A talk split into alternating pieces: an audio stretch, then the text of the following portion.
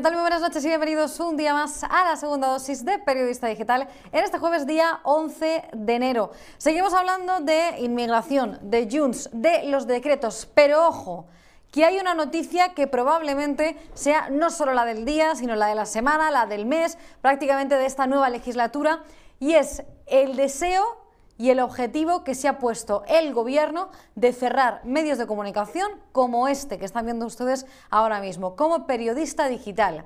El gobierno, el Partido Socialista, ha emitido un comunicado en el que pide ayuda a las, asociaciones de prensa para que se cierren todos aquellos medios que patrocinaron las campanadas de Ferraz. Es decir, periodista digital, evidentemente, la Gaceta la Iberosfera, donde yo también trabajo, por cierto, OK Diario y Estado de Alarma, que son los medios que promocionaron eh, ese evento, las campanadas de Ferraz, en su libertad de información, en su libertad de expresión. El Ejecutivo ha señalado a estos medios, ha dicho que a partir de ahora no van a poder acceder a las ruedas de, a las ruedas de prensa del Partido Socialista y quiere también que no podamos acceder al Congreso de los Diputados. Es gravísimo la noticia, gravísima esta noticia que hemos conocido este jueves. Quieren terminar con medios como el nuestro, pero una cosa les digo. A nosotros esto, por un lado, nos motiva. Quiere decir que algo estamos haciendo bien. Porque si no les molestara ni un poquito, si no les preocupara la gente que se está movilizando a través de estos eventos, de las protestas en Ferraz, de las campanadas en Ferraz, de lo que contamos en estos medios de comunicación que acabo de mencionar, si no les preocupara para nada cuál puede ser el efecto que estos medios de comunicación tengan en cuál sea la durabilidad y la estabilidad de su gobierno, no estarían tomando este tipo de decisiones. Nosotros vamos a seguir haciendo nuestro trabajo, luchando por nuestra libertad, por la libertad de expresión que tenemos y la libertad de información que nos corresponde en la Constitución como medio, aunque ya sabemos que bueno que a este gobierno la Constitución la verdad es que se la repampinflan, perdónenme que utilice eh, esta expresión, seguiremos trabajando, haciendo nuestro trabajo y ofreciéndoles a ustedes las cosas que los medios convencionales no les cuentan. Y por cierto, un mensaje también a los periodistas y a los medios de comunicación que no se encuentran en esa lista de medios señalados, porque quizá hoy no están, pero en el camino que vamos y la dirección que vamos, quizá ellos sean los siguientes. Así que, ojito que se lo hagan mirar. Además, hoy tenemos que hablar de inmigración. Porque ya saben que Junts ha acordado con el gobierno, eh, pues, a cambio de esa abstención en dos de en los decretos que se votaron ayer, el traspaso de la competencia de inmigración a Cataluña. Y ayer precisamente yo les decía, la pregunta que nos hacemos ahora es ¿dónde van a ir esos inmigrantes ilegales que a partir de ahora Cataluña decida expulsar?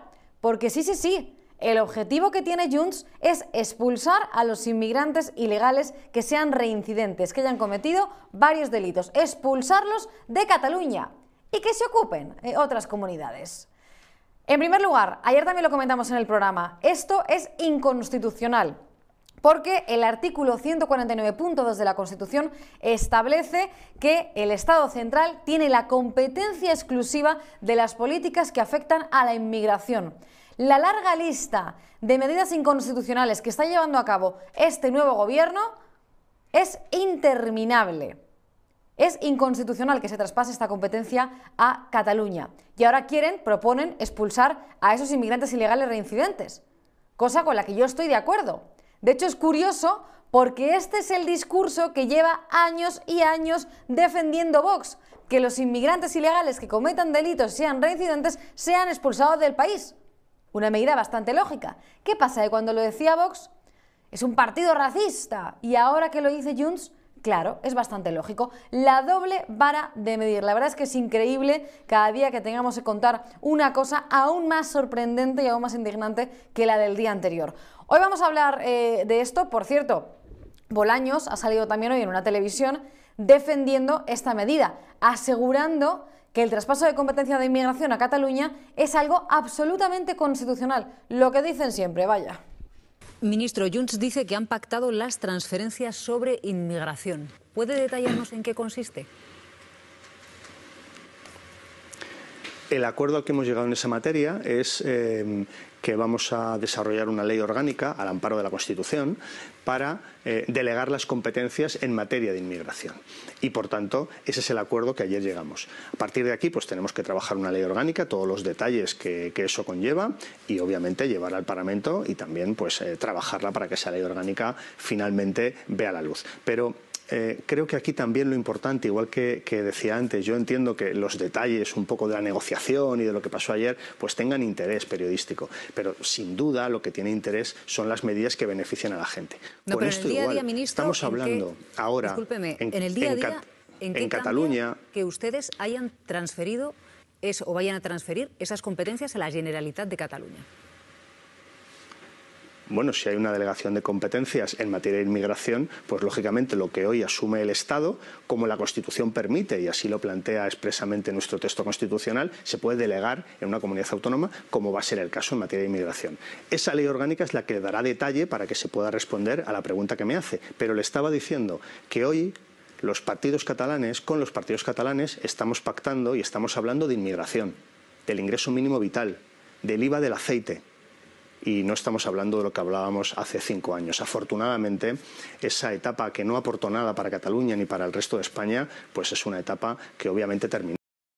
Mienten, mienten y mienten. Es inconstitucional. El artículo 149.2 es el que atribuye al Estado la competencia exclusiva en materia de inmigración mienten, no les crean y por eso son tan necesarios medios como este, para que les contemos precisamente la realidad y esa libertad de información que también está protegida en el artículo 20 de la Constitución.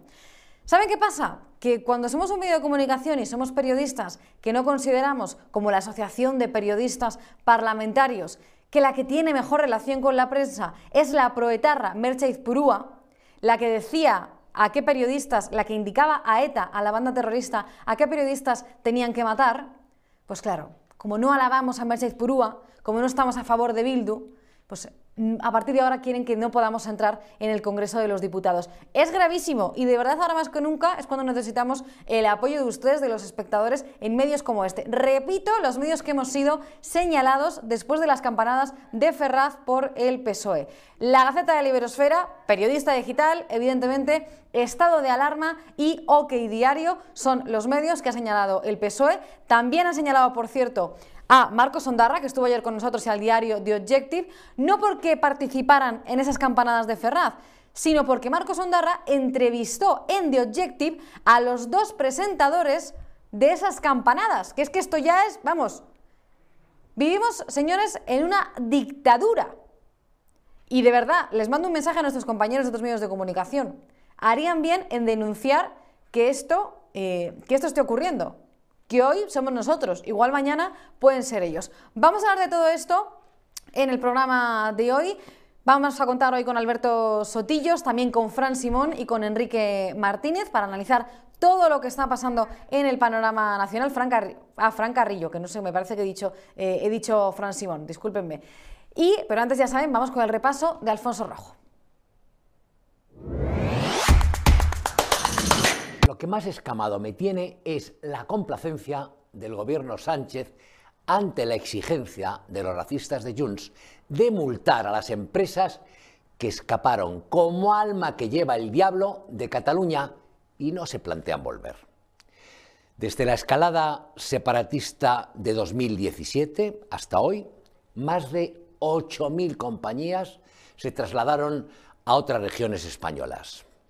El grueso de estas entidades, unas 5.000, con una facturación superior a los 56.000 millones de euros anuales, recalaron en la Comunidad de Madrid. Les adelanto que lo más probable, dada la enorme dependencia que tiene Pedro Sánchez de Puigdemont, es que el gobierno socialcomunista termine bonificando con dinero de todos los contribuyentes, ustedes y yo, a las firmas que cedan a la presión y regresen al paraíso de la butifarra y la sardana. Hombre, pienso yo, si Puigdemont, Junqueras y colegas quieren que los negocios retornen a Cataluña o atraer nuevas inversiones, que antes tenían muchas, pues que dejen de perpetrar las tropelías que espantan a estos inversores. A la espera de que Sánchez y el PSOE promulguen, porque lo harán, el decreto que condene de nuevo a extremeños, andaluces, a murcianos, manchegos, castellanos, aragoneses, riojanos, asturianos, madrileños y gallegos a pagar las facturas de esta cuadrilla, tenemos ya que el Gobierno de España cede las competencias en inmigración a la Generalitat de Cataluña. Una de las derivadas de la claudicación sanchista, una más, lo que pasa que es la de este miércoles, es que los xenófobos de Junts exigirán en breve el control de la frontera con Francia, el control de puertos y aeropuertos y, por supuesto, el cierre de la región, de su región, a los inmigrantes indocumentados que Marlaska reparte cada día por el territorio nacional. Esto la verdad es que está muy feo. 529 días después de que el socialista Sánchez se comprometiera en público y por televisión a traer a Puigdemont agarrado de una oreja y sentarlo ante la justicia, el del flequillo le ha puesto a él, al socialista de rodillas, ante todo el mundo. Mire, no tiene sentido engañarse. Aunque nos repugne, aunque nos moleste mucho, la realidad es que España hoy está gobernada desde Bélgica y por un sujeto que tuvo diez veces menos votos que Santiago Abascal en las pasadas elecciones generales. Seguimos hablando de la actualidad eh, política y lo hacemos con Fran Carrillo. Hola Fran, ¿qué tal? ¿Cómo estás? ¿Qué tal, Rebeca? Muy buenas. ¿Qué tal, Fran? Muchísimas gracias por estar con nosotros y feliz año. Ya no sé hasta qué día toque está diciendo feliz año, lo diré durante esta semana. Bueno, la gente de bien se lo desea siempre, da igual que sea en enero o en febrero y, de momento yo ya eh, a partir de desde el año pasado ya, pero, pero sobre todo este año empiezo a desear feliz y libre año hasta que nos deje eh, esta eh, dictadura perfecta que ya está en marcha, ¿no? Totalmente, es precisamente el tema que además llevamos eh, hoy de titular en el programa. El Partido Socialista ha emitido un comunicado en el que eh, dice que a partir de ahora los medios que respaldaron la celebración de las campanadas eh, en Ferraz, de las uvas en Ferraz, no van a poder acceder a sus ruedas de prensa en la sede del PSOE y también pide expulsarlos del Congreso de los Diputados y para ello también pide ayuda a las asociaciones de periodistas. ¿Qué te parece este nuevo ataque a la libertad de información? ¿Vivimos o no o estamos ya en una dictadura, Fran? Pues me parece que Joseph Goebbels eh, ha fichado por el Partido Socialista eh, eh, Obrero Español, dentro de ese socialismo nacional que tanto le gusta a Sánchez y a Bolaños. Bolaños, aparte del parecido físico, ya es una cuestión casi de ideología. Bueno, es la dictadura perfecta, es la dictadura de los votos hoy. Eh, las dictaduras ya no se hacen a través de las botas, de las botas militares, sino a través de los votos. Es decir, los votos justifican cualquier tipo de tropelía constitucional, cualquier tipo de asalto a las instituciones, cualquier tipo de saqueo a los ciudadanos y cualquier tipo de control de los organismos públicos y de silencio a la oposición y a los medios libres que no quieren seguir lo que el argumentario del gobierno dice y, predica. ¿no? Eh, entonces, todo lo hacen en, en honor a la democracia. Si tú haces un repaso a todas las dictaduras implantadas, eh, las que han llegado mediante golpes de Estado o las que se han hecho a través de los votos democráticos, eh, ninguna se ha presentado como una dictadura, ninguna se ha presentado como un caudillismo que venía a usurpar los derechos ajenos y a someter a la mitad de la población que no pensaban como ellos. Todos eh, iban detrás de una pátina de democracia, de liberación del pueblo, de derechos sociales, de avances democráticos y de progreso, y luego se transformaron como se transformaron. La mayoría, por cierto, de izquierdas, porque las que hoy perviven en el mundo son dictaduras de izquierda. Y esto es lo mismo. Cada paso, cada medida, cada avance, cada decreto ley eh, impuesto por el gobierno lo, lo, envuelven de una pátina de democracia, de libertad, de convivencia, de concordia, de progreso, de avance social, pero al mismo tiempo eh, silencia, critica, cuestiona a la oposición y a los medios libres porque vulneran la democracia, vulneran la convivencia y vulneran el progreso y los avances sociales. Es decir, la dictadura perfecta, que es la dictadura de los votos y de las minorías. Y España es lo que hoy he escrito en un artículo que, que, he enviado eh, a Diario, uno de los medios señalados por informar libremente por este gobierno caciquil, España, República Independentista del Pillaje, haciendo un juego con las siglas eh, RIP, que es a lo que vamos, porque España eh, con este gobierno tarde o temprano va a fenecer y, ha sido entregada a sus peores enemigos, que son los eh, independentistas que, ni quieren ni desean que España siga siendo la nación de ciudadanos libres iguales. Y ante eso se ha entregado el felón calle Moncloa. ¿no? Hablando de esas entregas, precisamente este miércoles en el Senado, bueno, tenía que ser en el Congreso, pero no pudo ser y fue en el Senado, se votaron esos decretos del Gobierno en los que finalmente Junts se abstuvo. Hubo mucha expectación con cuál iba a ser la postura final de los del prófugo Puigdemont y finalmente decidieron abstenerse de esa votación. A mí no me sorprendió. Yo no sé si a ti sí que te pilló por sorpresa, si crees que fue una decisión que se tomó de último minuto en ese, en ese receso. Cuéntame si te sorprendió o no esa postura final de Junts de abstenerse para permitir así que dos de esos decretos saliesen adelante. Y por otro lado, bueno, después hablamos, si te parece, de esta transferencia de la competencia de inmigración.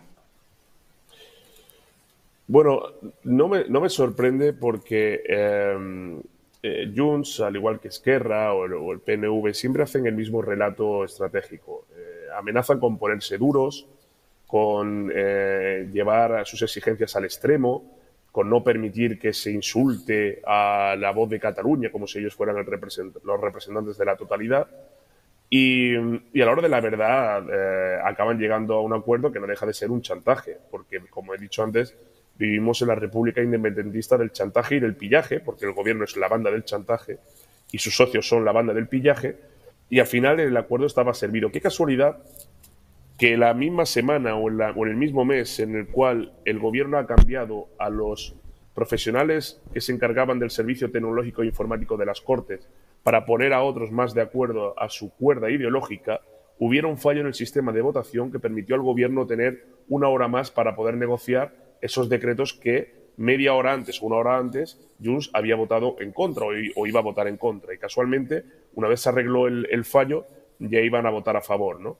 Eh, es lo típico de una república cocotera, es decir, pues, un fallo del sistema de votación que no permita a la oposición votar, un fallo que, que, que, ayuda al gobierno a aumentar el tiempo de la negociación para ver si le pueden convencer, y lo que le convencieron fue regalándole materias eh, eh, de inmigración que no le competen porque la Constitución no le permite, eh, subvencionando solo a los ciudadanos de Cataluña el transporte público, pero no al resto de España, creando ciudadanos de primera y de segunda, es decir, haciendo todo tipo de tropelía política, inmoral y legítima, porque, porque esto ya no es una democracia de hace mucho tiempo, esto es una autocracia en la que hay un señor y toda su corte de, palmeros, de subvencionados y de vividores que creen que España es su cortijo de intereses y de caprichos. Entonces, eh, no me sorprendió absolutamente nada, porque mientras el sistema electoral no se cambie, mientras eh, no haya alguien con ciertos principios en, el gobierno de España, eh, esa minoría social y política seguirá imponiendo su voluntad al resto de los españoles,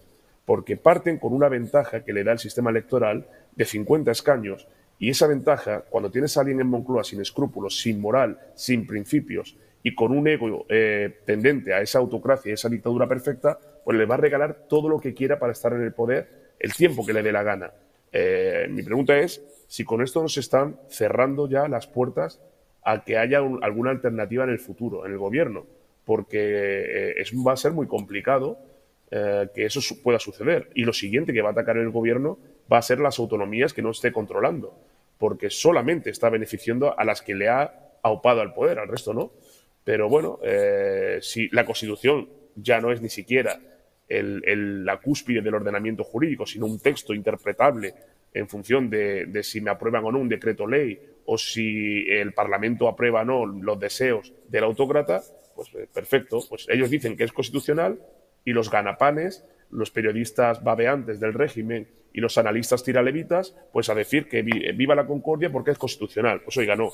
Eh, son ustedes unos mentirosos, son ustedes eh, unos golpistas y son ustedes unos ladrones de la democracia que se la están cargando y hay que denunciarlo. Y por eso quieren silenciar a los medios que lo denuncian. Es propio de las autocracias, propio de las repúblicas bananeras que tanto gusta el socialismo.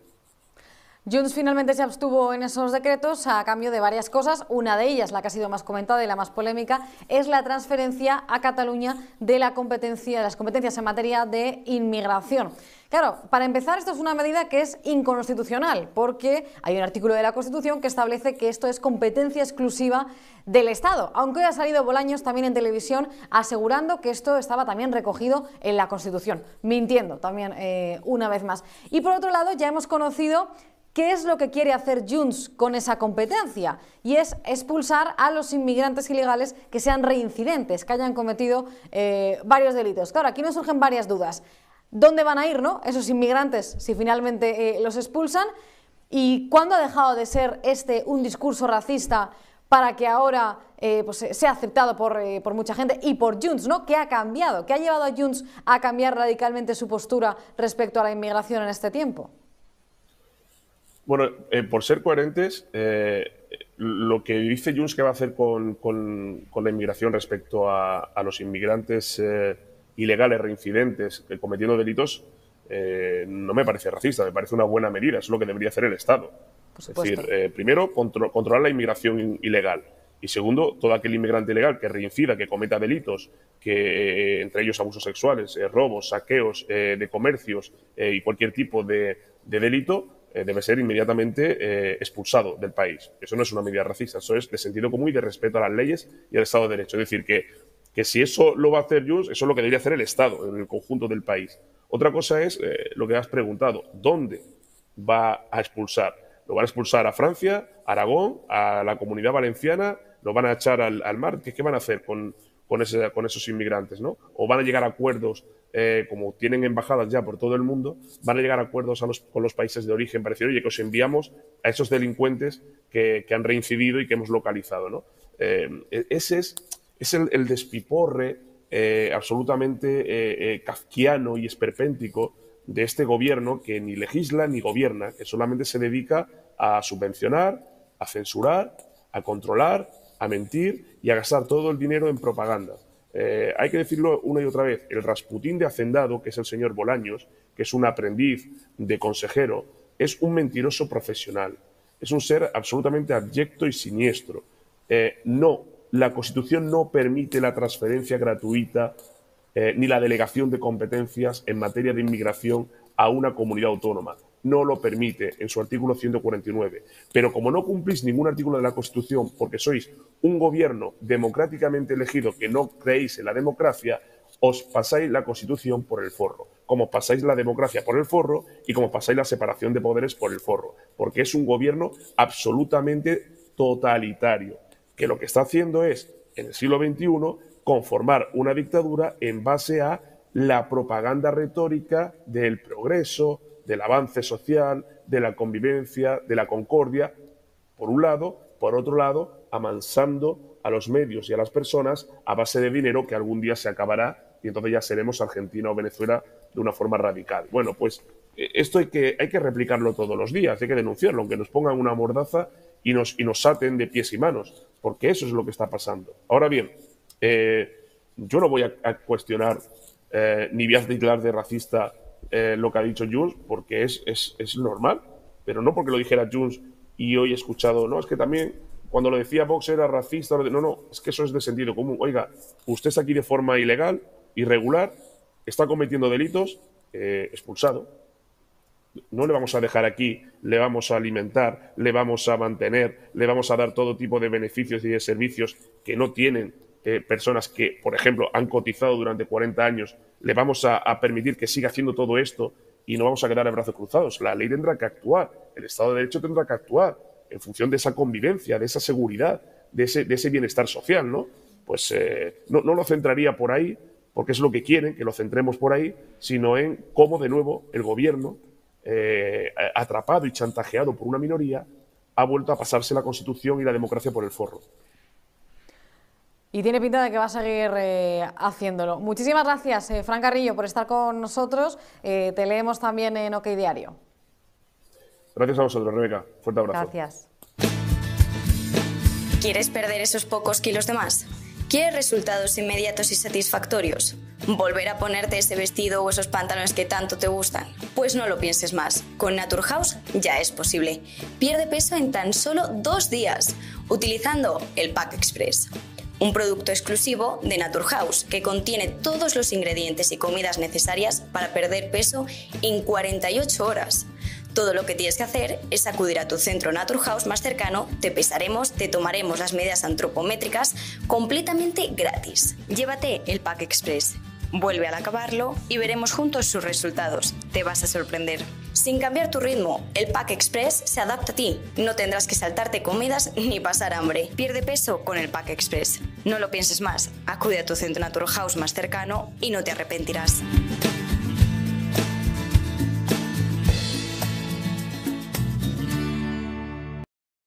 Ese traspaso de las competencias de inmigración a Cataluña no es algo exclusivo de esta región, porque Urcuyu, el Endacari, ya lo pidió en la pasada legislatura y ahora ha vuelto a aprovechar esta ocasión tan perfecta para volver a pedir ese traspaso y para exigirle a Sánchez que cumpla ese traspaso también de, de estas competencias al País Vasco. Vamos a hablar de eso con Alberto Sotillos, a quien tenemos también al otro lado de la línea. Hola Alberto, ¿qué tal?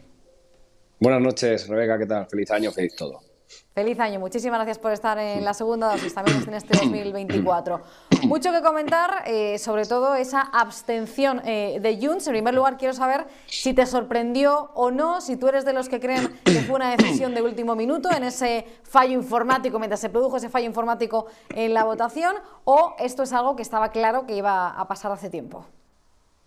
Bueno, yo creo que ya da un poco igual lo que nos creamos o lo que asumamos. Yo creo que hay que verse los hechos y solo las declaraciones. Y si Jun dice que tiene una agenda absolutamente eh, pactada, controlada y estudiada y que no improvisa, sino que va poniendo sobre la mesa una estrategia que ya tiene desarrollada porque sabe que la va a ir haciendo cumplir, pues, pues ¿para qué vamos a pensar que es un fallo informático? Si efectivamente nadie saca de la manga en cinco minutos un, un traspaso de competencias de ese calibre, lo tienes que tener pensado y muy pensado. Bueno, pues evidentemente eh, Junts sabe lo que quiere y sobre todo sabe otra cosa, que lo puede conseguir muy fácil. Ahora, que lo consiga en el último minuto, sí, eso sí que me lo creo. Que sea lo suficientemente listo como para presionar en el último minuto, eso puede ser una estrategia más, más del momento, pero vamos, que no, no, es, no es nuevo. No es que, uy, se me ha ocurrido lo de inmigración. No, saben, saben muy bien todo lo que quieren fuera en el último minuto o no, eh, sí que han conseguido ese acuerdo con el gobierno para el traspaso de la competencia de inmigraciones a Cataluña. ¿Y qué es lo que ha cambiado? Porque el,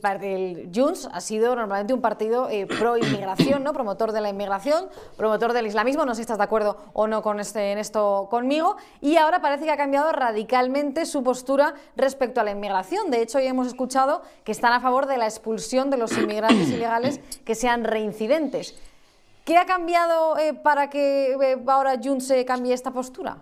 Sobre la inmigración? La, respuesta fácil es que tienen unas elecciones delante y hay que tirar de populismo y no hay mejor populismo ahora mismo que una mano dura contra la inmigración. En épocas de crisis siempre un enemigo común es lo que más une. De todas formas, un partido nacionalista esencialmente racista. Quiero decir que es que lo lleva en su propio ADN. Es otro de los motivos extraños por los cuales se entiende mal que el Partido Socialista pueda llegar a tantos acuerdos y sobre todo con estas personas. No, no se puede ser eh, por la mañana defensor del Aquarius y por la tarde darle las competencias a un partido que el propio presidente Sánchez decía que era racista y xenófobo. Bueno, pues tendrás que elegir, ¿no? No puede ser las dos cosas a lo largo del día, salvo que seas Pedro Sánchez, que puede ser lo que quiera, como estamos eh, viendo. Lo que tiene Junts es que que, es que quiere ganar unas elecciones locales y bueno, y evidentemente eh, escuchaba antes a, nuestro compañero de Ciudadanos, mitad mitad, ¿no?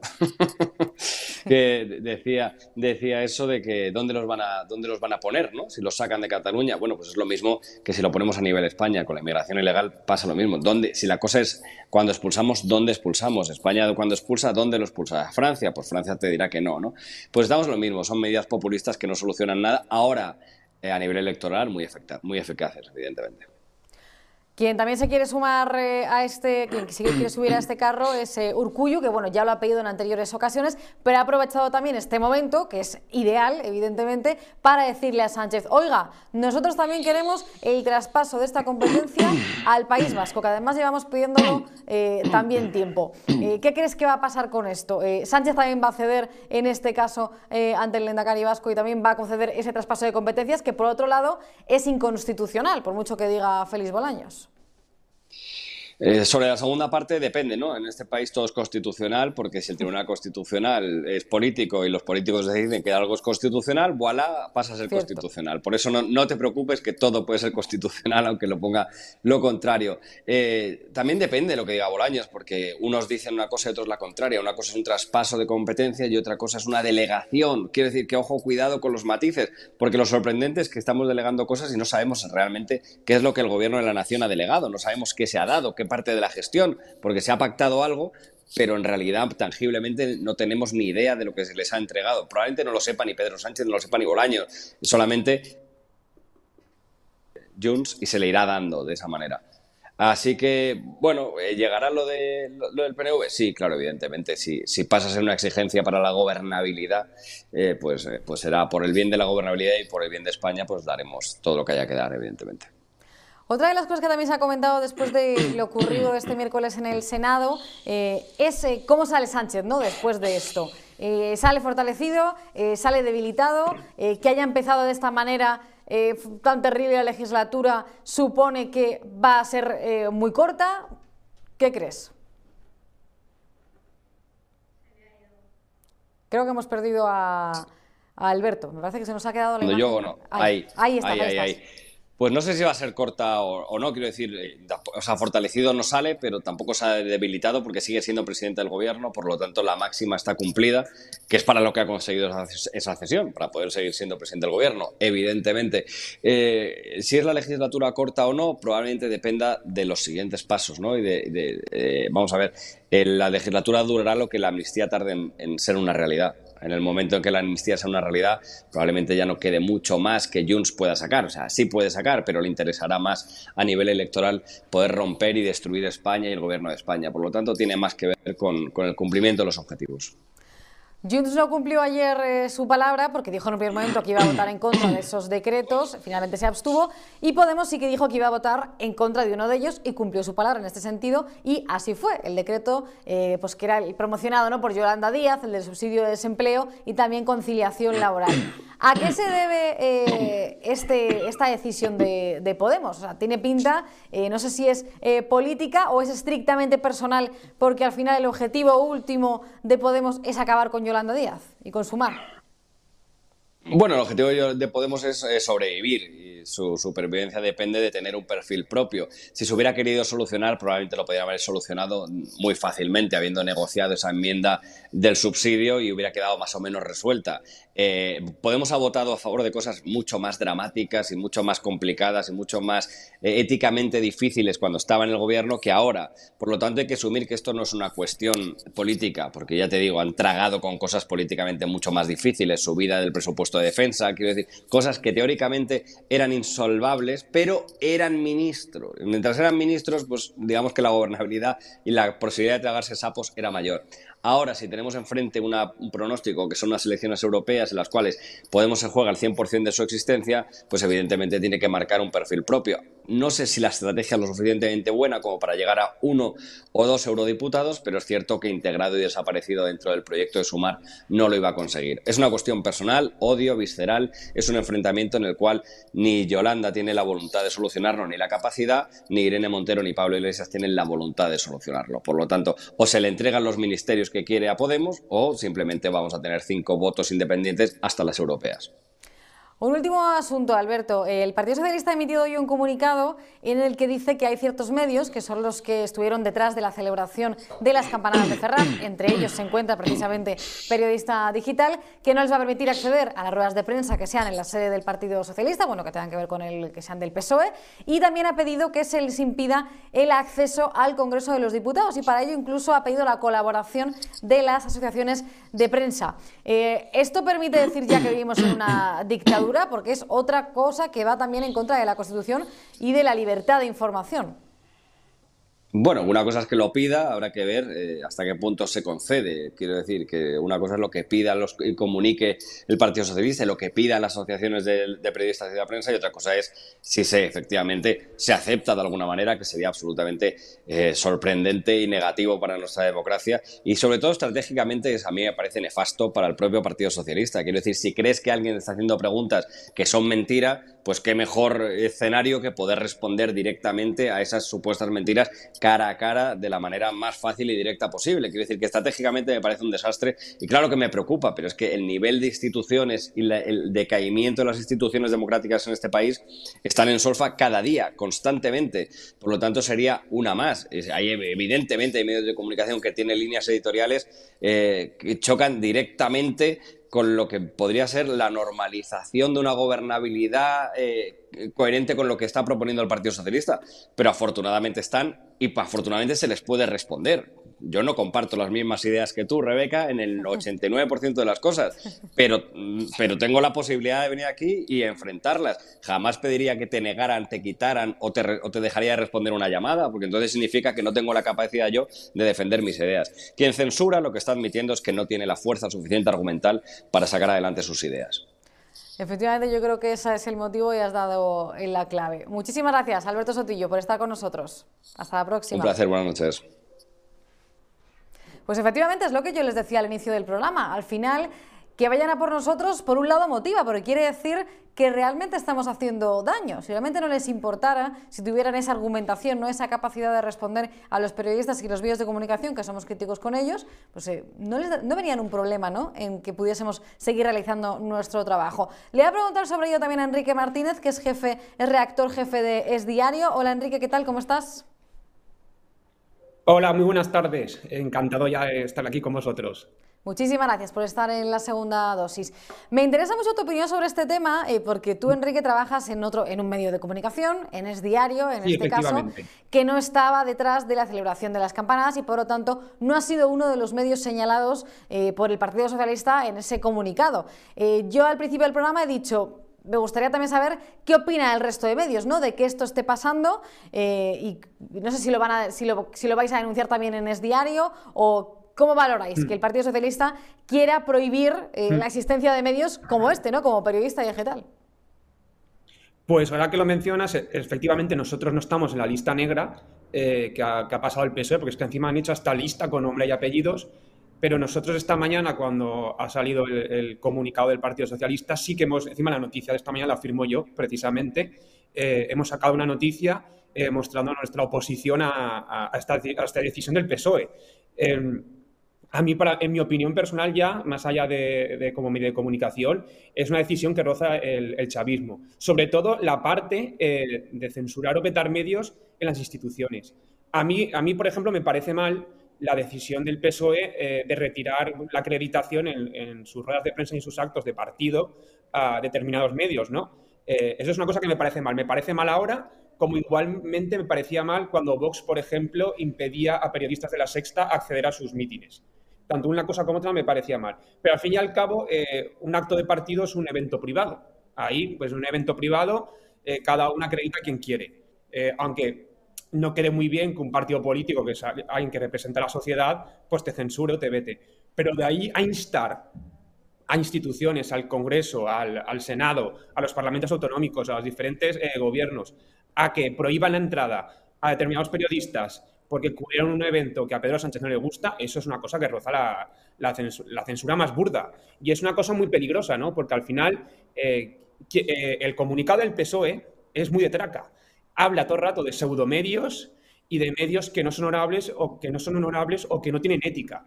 Y la pregunta es, eh, ¿desde cuándo el PSOE eh, tiene como la, no sé, la, autoridad moral de determinar qué medio es ético, qué medio es bueno y qué medio no es bueno? ¿Qué va en función de que le guste o no a, Pedro Sánchez? Eso es una cosa que roza vamos, eh, la dictadura. Eh, y es así, claro, ¿no? En las dictaduras existen mecanismos de control donde los medios que no gustan al, régimen de turno se, censuran, se bloquean. pues aquí, en pocas palabras, están diciendo eso. Entonces, eso es lo que es muy peligroso eh, que el PSOE entre en, ese juego. Lo que pasa es que como el PSOE está en una deriva donde solo importa Pedro Sánchez, pues les da exactamente igual, ¿no? Total, eh, van a aprobar la ley de amnistía, van a dar la inmigración a los de Junts. Decir que vas a censurar medios es como el menor de los escándalos que tenemos esta semana. Pues eh, la verdad es que sí, claro, para nosotros es algo eh, gravísimo porque estamos dentro de esos medios señalados, pero bueno, ya, ya, lo he dicho que vamos a seguir nosotros trabajando y esperamos que eso, pues que, no llegue a cumplirse, ¿no? Esa, esa petición. Es muy complicado hacer lo que proponen ellos. voy a poner un ejemplo. Ellos mismos en el Congreso eh, muchas veces eh, Podemos, eso lo decía, o, Rufián, eh, Chenique, Rufián, muchas veces pedían vetar la entrada de determinados periodistas que les hacían preguntas incómodas. Y ni siquiera la, estando la anterior presidenta, que era, el, que era del PSOE, Merichel Batet, les quitó la acreditación, porque es que es, claro, si la mesa del Congreso, que la dirige el PSOE, hace eso, podría incluso caer en un delito, ¿no? O sea, podrían los periodistas, ¿por qué me quitas a mí la acreditación y no me das derecho a acceder a la a la, vamos, a la sala de prensa del, en este caso, del, eh, en este caso del Congreso a hacer mi trabajo. Si yo no he provocado, por ejemplo, ninguna trifulca, ni ha habido ningún incidente, ni nada, porque mis preguntas son incómodas, no puedes censurar a alguien. Entonces, yo creo que también es verdad que es muy complicado hacerlo. Pero vamos, esta gente siempre se saca conejos de, eh, de, la, vamos, de la manga. Se puede inventar cualquier cosa y, empezar a vetar periodistas. Veremos, veremos en qué desemboca esto. Nosotros seguiremos eh, trabajando y denunciando que esto ocurra se, habla mucho, se, ha hablado mucho también en estas últimas horas eh, de cuál puede ser la estabilidad de este gobierno después de lo que ha pasado esta semana con los decretos, ese tira y afloja que han mantenido eh, con Junts. Eh, Albert, eh, Enrique, si ahora mismo tuvieses que, pues, eh, que posicionarte de un lado u otro, ¿crees que realmente sí que van a llegar a acuerdos y que esta legislatura va a terminar, es decir, se va a alargar cuatro años, o que realmente en un año Sánchez ya no va a poder más porque va a ser incapaz de poner de acuerdo a toda la marabunta de partidos que tiene que poner de acuerdo para sacar adelante todo lo que viene en los próximos meses? Pues yo soy de los que cree eh, soy de los pesimistas, yo soy de los que cree que Pedro Sánchez aguanta cuatro años, porque está dispuesto a cederlo todo. Le, hemos, visto, le hemos visto con la... Lo más gordo no, es lo de esta semana, la, inmigración y todo eso, que luego a lo mejor ni siquiera puede cumplirlo porque no se lo permite la Constitución. Para mí lo creo que donde se ha sobrepasado toda línea es en la, ley de amnistía y, les ha dado exactamente igual hacerlo. ¿no? Entonces yo soy de los que cree que eh, Pedro, Sánchez aguanta cuatro años en la, en la Moncloa y que es capaz eh, en estos cuatro años para aguantar de incluso eh, convocar un referéndum que no se llamaría referéndum, se inventarían alguna artimaña legal, yo qué sé, pues consulta a la ciudadanía, eh, yo, qué sé, se inventarían algo que en eso son expertos, pero que Pedro Sánchez incluso es capaz de llegar a, la, fase final que piden los independentistas, ¿no? que es el, famoso referéndum. Evidentemente, va a vivir todas las semanas una tensión continua. Eh, eso, es evidente. Eh, y, ahora lo hemos visto con Junts, pero ahora que vengan las elecciones vascas va a tener un problema también gordo, ¿no? Porque ahí el PSOE tendrá que decidir con quién, se va, si con papá o con mamá, si se va con el PNV o se va con Bildu. Eh, a quién de los dos apoya y hace el Endacari, ¿no? En esa pugna que hay en el independentismo vasco, ahora que Bildu, según las encuestas, puede ganar por primera vez en la historia en el País Vasco y está en una situación de llegar al gobierno. Y eso es así, podría llegar al gobierno Bildu. Entonces, eh, el PSOE va a tener un problema gordo. Eh, con Junts lo va a tener todas las semanas. Pero yo soy de los que creen que Pedro Sánchez aguanta cuatro años porque le da exactamente igual todo. Y si hace falta inventarse una consulta, eh, si hace falta acceder a la, yo qué sé, embajada, si hace falta ceder todo el 100% de los impuestos, como por ejemplo también pide Junts, lo va a hacer. y vamos a ir todas las semanas yendo al filo de la negociación en esta especie de House of Cards, a mí que me gustan mucho las series, eh, yo a Pedro Sánchez y a todo esto que estamos viviendo en los últimos años, lo veo una, copa, una copia perdón, absoluta de Frank Underwood y de esas negociaciones y esas trampas ¿no? Eh, eh, para intentar mantenerse en el poder a toda costa y eliminar a los rivales políticos. A mí lo que pasó ayer, de que de repente el sistema se caiga para ganar media hora de negociación y justamente eh, se llega a un acuerdo para salvar los decretos, eh, parece que, vamos, que ni hecha adrede en una serie de televisión, ¿no? Parece que estén llamando a los informáticos para provocar un caos en el sistema adrede para ganar minutos de negociación. Es que aquí es todo, es todo muy de serio, de ficción, pero la realidad que nos ha tocado vivir. Además que ayer contamos, eh, bueno, lo contó Marcos eh, Ondarra, una exclusiva que hace un tiempo eh, dio estado de alarma, de que precisamente hace poco se habían despedido a los informáticos que hasta ahora trabajaban en el Congreso de los Diputados. Y justo ahora sucede, y bueno, y uno de ellos, cuando lo despidieron, advirtió de que esto podía responder a un deseo del PSOE de manipular las votaciones. Y ayer pasó esto que sabemos, que hemos comentado del fallo informático. Yo no estoy diciendo que esto sea sí o no, pero hombre, mm, si atamos cabos, eh, si seguimos el hilo y seguimos tirando de la cuerda, eh, hay cosas que, cuadran bastante. En todo esto, eh, sabemos que sea más larga o menos larga esta legislatura, Sánchez continuará pues, con el tierra y afloja con sus socios y aquí también lo importante va a ser cuál sea la postura de la oposición. Vox, por su parte, ha dejado muy claro que van a mantenerse en el no a todo al Partido Socialista y el Partido Popular pues está, pues, ha ofrecido pactos de Estado, eh, en, estos, eh, en estos decretos sí que votaron en contra. No sé cuál crees que va a ser la postura del Partido Popular en los próximos meses, si van a apoyar eh, alguna de las medidas que, que, que, saque Sánchez adelante o que quiera sacar adelante, si van a votar a favor, o si por un lado si crees que lo van a hacer y si tú crees que deberían hacerlo, porque lo que escuchamos mucho de la mayoría de medios de comunicación convencionales es que PP y PSOE tienen que llegar a acuerdos por el bien común, ¿no? Es decir, eh, pues, eh, por sacar leyes adelante o cosas que sean positivas para España. ¿Qué crees que va a hacer el PP en ese sentido y qué crees que debería hacer? A ver, yo creo que el PP eh, en estos momentos está en una situación de, puentes rotos por completo con el Partido Socialista. Se vio ayer, se, ha visto hoy en la declaración que ha hecho Feijó, el PP y el PSOE no se hablan, está en una situación muy delicada eh, en la reunión que tuvieron también antes de, fin de año se vio que lo único en lo que se han puesto de acuerdo es en cambiar lo del término de disminuido y es una cosa que encima ya estaba, llevaba meses coleando, que no fue una cosa nueva ni nada. Entonces yo creo que el PP va a adoptar una posición de, una posición de, vamos, de, enfrentamiento duro con Pedro Sánchez y no le va a dejar pasar ni una. Eh, no le va a votar a favor nada, eh, salvo que haga una gran medida, no sé, que tan social, tan social, tan social que todo el Parlamento, incluido Vox, tenga que votar a favor, eh, porque vamos, porque no te quepa otra, eh, porque sea una cuestión absoluta de Estado. Pero vamos, tal cual está la situación, yo creo que el Partido Popular va a ir a la posición dura y, a, vamos, ya no a Sánchez. ¿Qué es lo que debería hacer? A ver, yo entiendo al, PP que esté en una posición dura, ¿no? Eh, lo explicaban muy bien, por ejemplo, a mí me gustó mucho las declaraciones de, de Almeida de hace dos días, que decía que, recordaba las carcajadas de Pedro Sánchez al PP y, las burlas a Alberto Núñez Feijóo y decía, a ver, quien se está riendo en mi cara eh, y se está burlando de mí en mi cara hace un mes tan solo, quiere que ahora vaya yo a su rescate. No, a ver, tontos no somos, ¿no? Es decir, eh, una cosa es la que queramos hacer política de Estado y que los dos grandes partidos se deban entender, por ejemplo, en asuntos como el tema del Consejo General del Poder Judicial, que yo sí que veo bien que alcancen ya un acuerdo de renovación eh, con jueces independientes, como propone el PP, eh, pero, que pero vamos, que lo alcancen ya porque llevamos cuatro años caducado y yo sí que lo vería bien, por ejemplo, eso.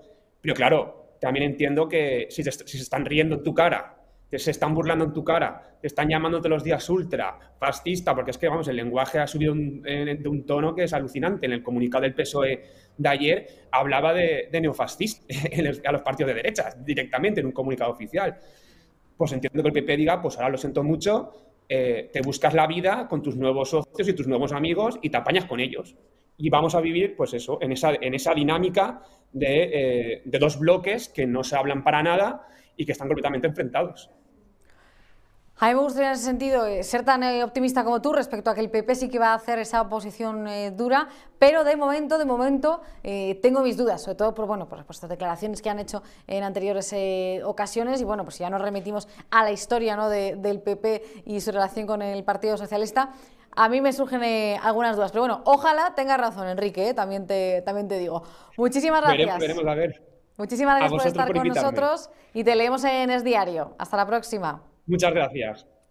Gracias. Bueno, no sé qué piensan ustedes de, esta postura del Partido Popular. Eh, bueno, lo estoy leyendo ya, el PP se equivoca, con Vox se han reído siempre. Eh, bueno, y muchas veces leo los comentarios que ponen y no tienen mucha esperanza eh, ustedes. Dicen aquí Rafael Jiménez, dice, el Feijó es peor que Sánchez. siempre ponen la otra mejilla. Bueno, leyendo un poco sus comentarios, y como ven, hemos vuelto a nuestro horario habitual, a los directos de 8 a 9 de la noche, y les tengo una noticia. A partir de ahora, los viernes, en el horario de la segunda dosis, es decir, de 8 a 9 de la noche, vamos a estrenar un programa que se llama El Pentagrama, así lo hemos bautizado. Y es un programa en el que vamos a estar todos los presentadores de Periodista Digital juntos. El jefe también incluido. No va a estar el jefe en el de este viernes, pero estará en los próximos que hagamos. Es decir, en el pentagrama vamos a estar Alfonso Rojo, Bertrán Endongo, Eurico Campano, Josué Cárdenas y una servidora. Va a ser un programa que vamos a emitir los viernes de 8 a 9 de la tarde, aquí en Periodista Digital, donde si no, y en el que entre todos vamos a comentar todo, pues las noticias más eh, destacadas de la semana. Y bueno, también nos vamos un poco por los cerros de Úbeda, ¿eh? ya les aviso. Hablamos un poco de todo, porque lo hemos grabado, lo vamos a emitir eh, mañana a las 8 de, la tarde y por eso digo que nos vamos un poco por los cerros de Úbeda, porque hablamos de todo, de política, de, cómo quieren cerrar este medio de comunicación y otros que, han, que, están, que son muy críticos con Pedro Sánchez. Así que les recomiendo desde ya que no se lo pierden. A las 8 el pentagrama con Eórico Campano Bertrán Endongo, José Cárdenas y yo. Les espero. Antes de irse, denle un me gusta al, al vídeo de hoy, déjenos un comentario, sugerencias y opiniones. Y lo más importante, les esperamos todos mañana a las 8 de la tarde en directo. Muchísimas gracias por estar un día más y hasta mañana.